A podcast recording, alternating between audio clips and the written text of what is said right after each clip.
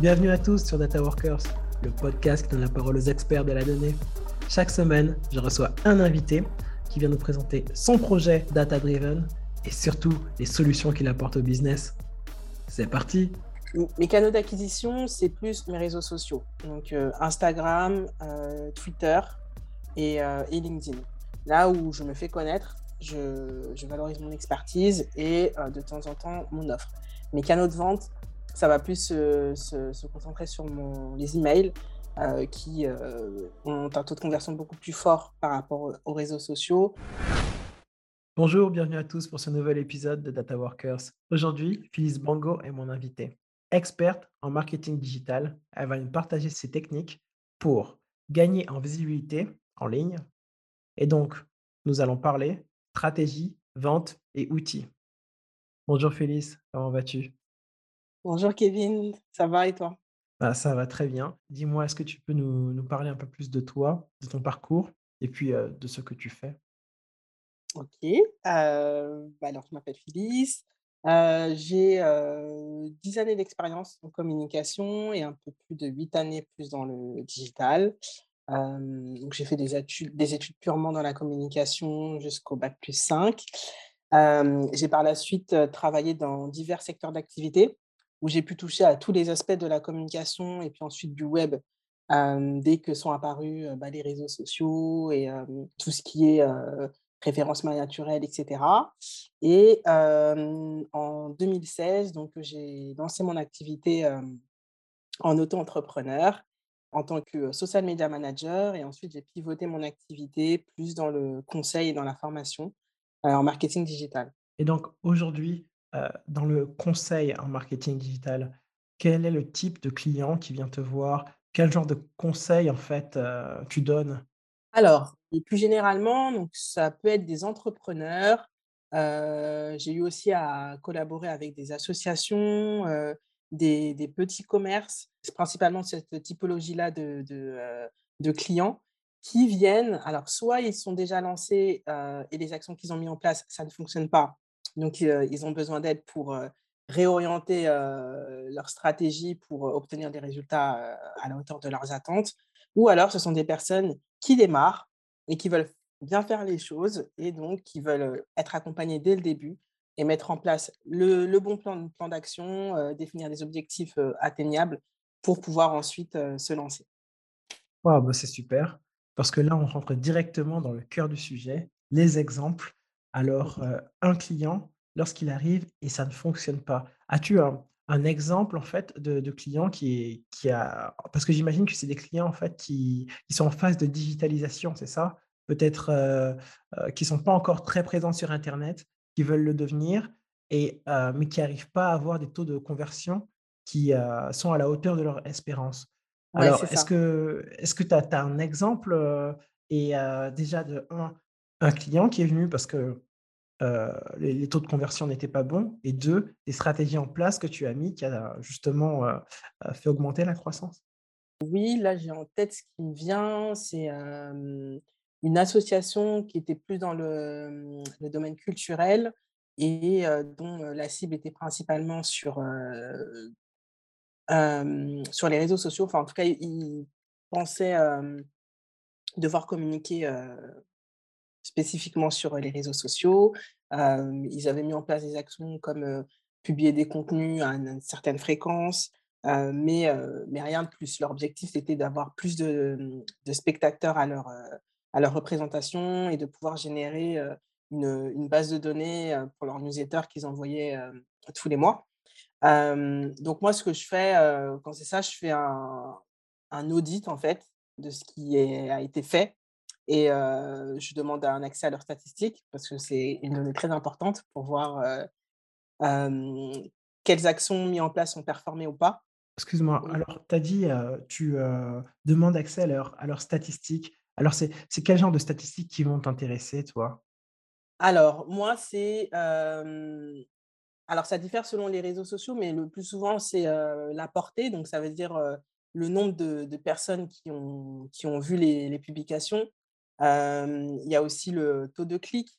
Il y a aussi, le taux d'interaction, combien il y a eu de likes, combien il y a eu de partages, combien il y a eu de commentaires et en fonction de ça, ça me permet de dire: «Ah bah, tel sujet abordé dans ce contenu, il a intéressé l'audience, donc il faut peut-être capitaliser sur ça et poursuivre en publiant plus de contenu, sur ce sujet-là plutôt qu'un autre qui, finalement, a fait un flop». D'accord et eux, ils étaient j'imagine qu'ils étaient sur, sur plusieurs médias, donc peut-être, pardon, sur plusieurs plateformes, je voulais dire, donc peut-être sur, Facebook, sur, Instagram et puis, d'autres peut-être que je ne cite pas. Alors est-ce que tu as, mmh, tu as besoin de croiser ces données? Effectivement, alors je croise les données plus dans le sens où je vois sur quel réseau social il y a beaucoup plus de résultats. Quel réseau social apporte plus de de de d'inscriptions sur leur newsletter, plus de visites sur leur site et cetera et hem, pour Twitter, j'ai constaté que, heu heu, le taux d'engagement, heu, il était faible et vu qu'ils étaient que que 2 personnes dans cette association, je leur ai dit de concentrer leurs efforts plutôt, sur, les réseaux sociaux qui qui, heu, génèrent plus de résultats, à savoir Facebook et Instagram et de mettre en pause Twitter. Heu, l'idée c'est de concentrer son énergie sur les plateformes qui génèrent plus de résultats. Bien, merci. Alors un peu avant cet exemple, tu as parlé en fait, heu, de 2 catégories de clients qui viennent te voir. Les premiers, er l'exemple dont on a parlé, ceux qui ont lancé une stratégie qui n'a pas fonctionné et les seconds, justement, qui n'ont pas encore lancé de stratégie et qui ne sont pas sûrs de ce qu'il faut faire et qui viennent te voir. Alors, selon toi, à quel moment il faut venir te voir? Parce qu'en fait, on dit que, on n'a qu'une seule fois une première impression et donc est-ce que, si on est dans le 1er cas de figure et puis on fait des choses qui sont pas bien, c'est très dur de de rattraper son image? Comment comment ça fonctionne? Ouais, moi je conseille vivement de de se faire accompagner dès le début, avant de commencer quoi que ce soit. Parce qu'on a souvent tendance à vouloir, bah, faire comme les autres, dupliquer à sa sauce ce que font, les concurrents ou confrères ou consoeurs, on les appelle comme on veut et et parfois, se se se décourager parce que les actions qu'on a mis en place, ne performent pas alors que peut-être qu'elles ne sont pas adaptées, à notre secteur d'activité ou à notre audience.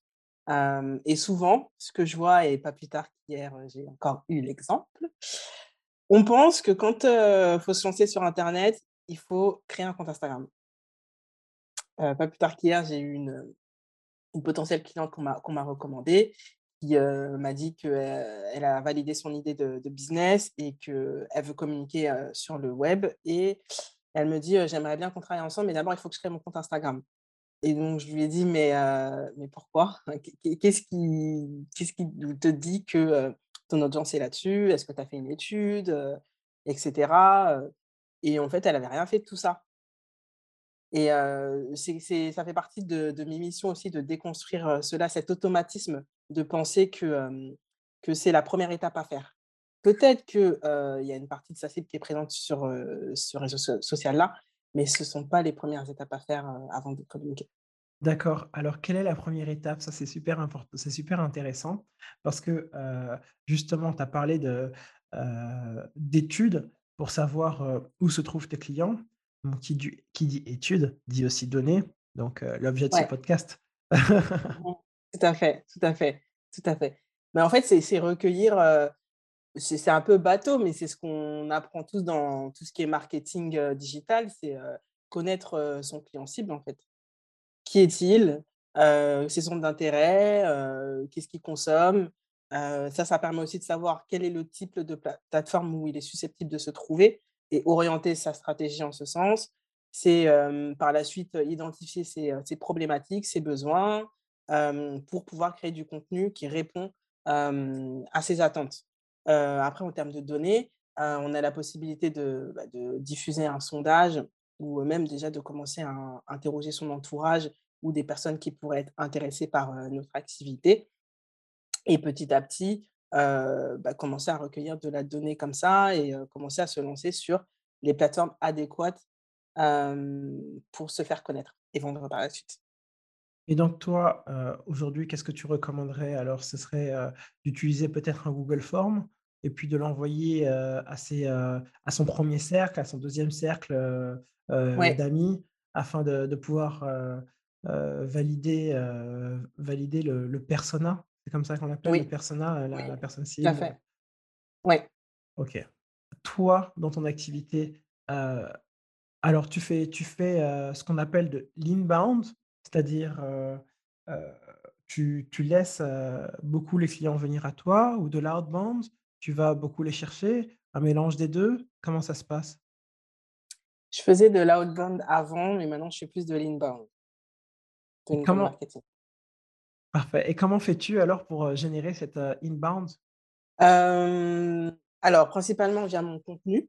Je publie, beaucoup de contenu, pour, me faire connaître et attirer des, potentiels prospects, sur, plusieurs plateformes, donc sur mon mon compte Instagram, mon compte LinkedIn, heu, également mon compte Twitter, heu, sur mon blog et heu, sur, ma newsletter.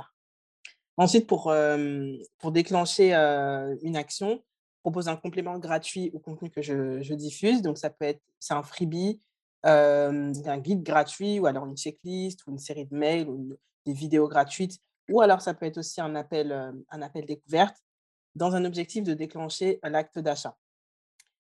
Et ensuite, après cette, étape d'activation, ça c'est, en échange d'une adresse mail, bien sûr. Après cette étape d'activation, je garde le lien et je fidélise par, par email principalement, en continuant d'envoyer du contenu de valeur et en faisant un peu de teasing de mon offre. Des extraits de de mes modules, du contenu suggestif, des témoignages clients, des études de cas et cetera et pendant mes périodes de lancement lancement, c'est-à-dire, des périodes de promotion de mon offre pour, pour, inviter, des personnes intéressées à s'inscrire. Là, je publie vraiment du contenu orienté, sur mon offre et pour la partie, mail, j'envoie une série de mails beaucoup plus régulières, comme je suis en train de faire en ce moment. OK, merci. Je sais aussi que, pour t'avoir entendu en fait, sur d'autres podcasts, tu attaches beaucoup d'importance à tes différents, canaux, d'acquisition et tu différencies aussi, bien tes canaux d'acquisition et tes canaux de vente. Est-ce que tu Mmh peux, heu, plus nous en parler et justement comment tu gères justement cette donnée? Alors, oui, c'est vrai que je je fais une petite distinction sur ces canaux-là. C'est aussi la manière dont dont je je communique à travers ces canaux. Mes canaux d'acquisition, c'est plus mes réseaux sociaux, donc Instagram, Twitter et LinkedIn. Là où je me fais connaître, je valorise mon expertise et de temps en temps, mon offre. Mes canaux de vente, ça va plus se concentrer sur les emails, qui, ont un taux de conversion beaucoup plus fort par rapport aux aux réseaux sociaux et là où, en plus de continuer de proposer du contenu et en étant beaucoup plus, en détaillant plus ces contenus, ça me permet aussi de plus mettre en valeur mes offres, contrairement aux réseaux sociaux où, heu, malheureusement avec le nombre de personnes qu'il y a, ça peut être noyé parmi les les contenus de tous mes autres confrères et consoeurs et pour, voir quel canal d'acquisition permet de servir mon canal de vente, là, je vois au niveau j'analyse au niveau des données. Ça me permet de voir en fonction du contenu que je diffuse, et des personnes inscrites sur ma liste email, par quel biais cette personne est venue? Que ce soit, est-ce qu'elle est venue via Instagram? Est-ce qu'elle est venue via mon compte LinkedIn? Est-ce qu'elle est venue via mon compte Twitter? Et ça, c'est par le biais de notamment de liens que je tag, c'est-à-dire que je rajoute un une extension, après mon mon lien qui me permet de voir d'où provient cette personne. Oh, c'est super ça. Donc, heu, tu tu tu mets, heu, donc, heu, cette information après, dans une base de de données ou, Oui, dans un Excel, peu importe et là, alors tu es capable après de de faire du du contenu en fait, ciblé justement en fonction de, je sais pas, en fonction des des différentes informations que tu as sur, sur tes, heu, sur tes prospects? tout à fait, tout à fait. De la segmentation, en fait. D'accord et heu, cette segmentation, Alors, tu l'as fait, tu utilises quel outil pour, justement créer créer, faire cette segmentation? Alors j'utilise mon logiciel d'email. Pour l'instant, j'utilise Mailchimp qui me permet donc de de segmenter, les abonnés, de ma liste, heu, en fonction de leur comportement, de leurs préférences aussi, par quel biais ils se sont inscrits. Par exemple, j'ai des, heu, abonnés qui sont beaucoup plus, heu, intéressés par la stratégie de contenu en elle-même et d'autres beaucoup plus sur, sur les réseaux sociaux et donc je je crée du contenu en conséquence, et en segmentant bien, ces différents, ces différents, profils-là. Et bien sûr, au-delà du comportement aussi, j'ai, j'ai le profil de mes prospects. J'ai par exemple, des personnes qui sont inscrites à ma liste, email, mais sans avoir rien téléchargé, qui ne sont pas mes clients. J'ai, un autre profil qui, qui sont les personnes qui ont téléchargé un de mes de mes freebies, donc qui ont qui sont passés à à l'action, mais mais juste en téléchargeant quelque chose et j'ai mes clients. OK, super. Donc là, tu vas me faciliter la transition parce que, tu as parlé de données justement avec ton outil Mailchimp. Mmh Mais as-tu, parce que là, c'était, orienté par rapport à toi, mais Ouais. ce ce que j'aimerais en fait, c'est, si possible, est-ce que tu peux, nous donner un un exemple de de projet, campagne marketing où la donnée, t'a aidé à prendre une décision pour un client ou l'a aidé dans sa dans son développement? Oui, tout à fait. Alors, bah, c'était cette année, c'était une campagne de communication nationale pour un client, pour laquelle on a exploité différents leviers, digitaux, mais aussi, traditionnels, donc il y avait de l'affichage physique. Et en fait, la campagne, s'est déclinée en 2 phases, donc une au printemps et une à l'automne. Et l'idée, c'était de voir, comment performait la 1re phase pour faire un un, retour d'expérience et capitaliser, pour la 2e phase et donc pour la deux 1re phase, donc on a vu, un nombre d'inscriptions croissant qui venait plus sur, des sites médias où, le client a été amené à diffuser des bannières, des choses comme ça et aussi des petites capsules vidéo sur les réseaux sociaux. Donc on a vu que ces 2 leviers-là étaient les plus performants, contrairement aux autres et qui transformaient aussi. A ça, ils étaient performants, mais ça ça transformait, c'est-à-dire que ça l'objectif, c'était des inscriptions et donc les inscriptions provenaient plus, heu, de ces, 2 2 leviers-là. Et donc pour la 2e, heu, phase, on a décidé de retenir uniquement ces 2 leviers-là pour, hem, bah, pour poursuivre, l'obtention de bons résultats. Et sans la donnée, en fait, on aurait pu poursuivre des actions, mais qui n'auraient généré aucun résultat ou, continuer à dépenser de l'argent sur des leviers qui, qui n'étaient pas pertinents. D'accord, donc encore une fois, la donnée, elle t'a aidé à à mieux cibler, à à mieux savoir, quel était le le meilleur canal? Tout à fait, tout à fait. OK, parfait, mais c'est c'est un exemple complètement, heu, data driven donc aujourd'hui, on a vraiment beaucoup, d'exemples et on a parlé data, donc je suis content.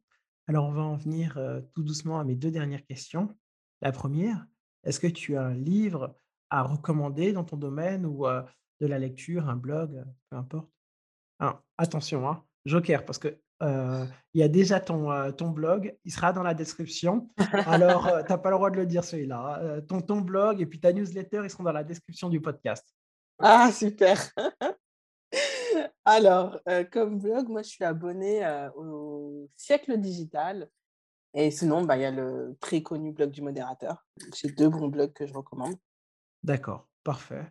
Alors, ce sera aussi dans la description et enfin, dernière question. Alors, je je sais plus, est-ce que tu tu oui, il me semble que tu as dit que tu avais une chaîne YouTube, hein, aussi? Hem, oui, mais pour le moment, je l'alimente pas, Ah mais d'accord, bientôt.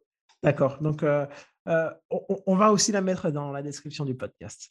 Alors, pourquoi je parle de ça? Parce que, est-ce qu'il y a une chaîne YouTube, autre que la tienne bien sûr, ou une personne sur Twitter ou LinkedIn, t hem, Instagram, que tu recommandes? Alors, heu, je dirais sur Twitter, il y a une personne que je recommande qui s'appelle Jonathan Chan, je sais pas si tu connais?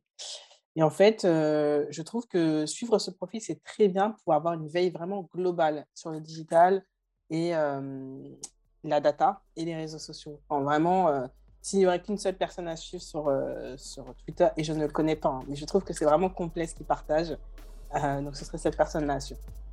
D'accord. Ben, merci alors, Jonathan Chan. Il sera aussi dans la description du podcast. Phyllis, je te remercie pour ce moment. Euh, c'est passé tellement vite. Et puis, merci pour tous ces exemples. Je te souhaite une bonne journée et puis à très bientôt. Merci à toi aussi. À bientôt.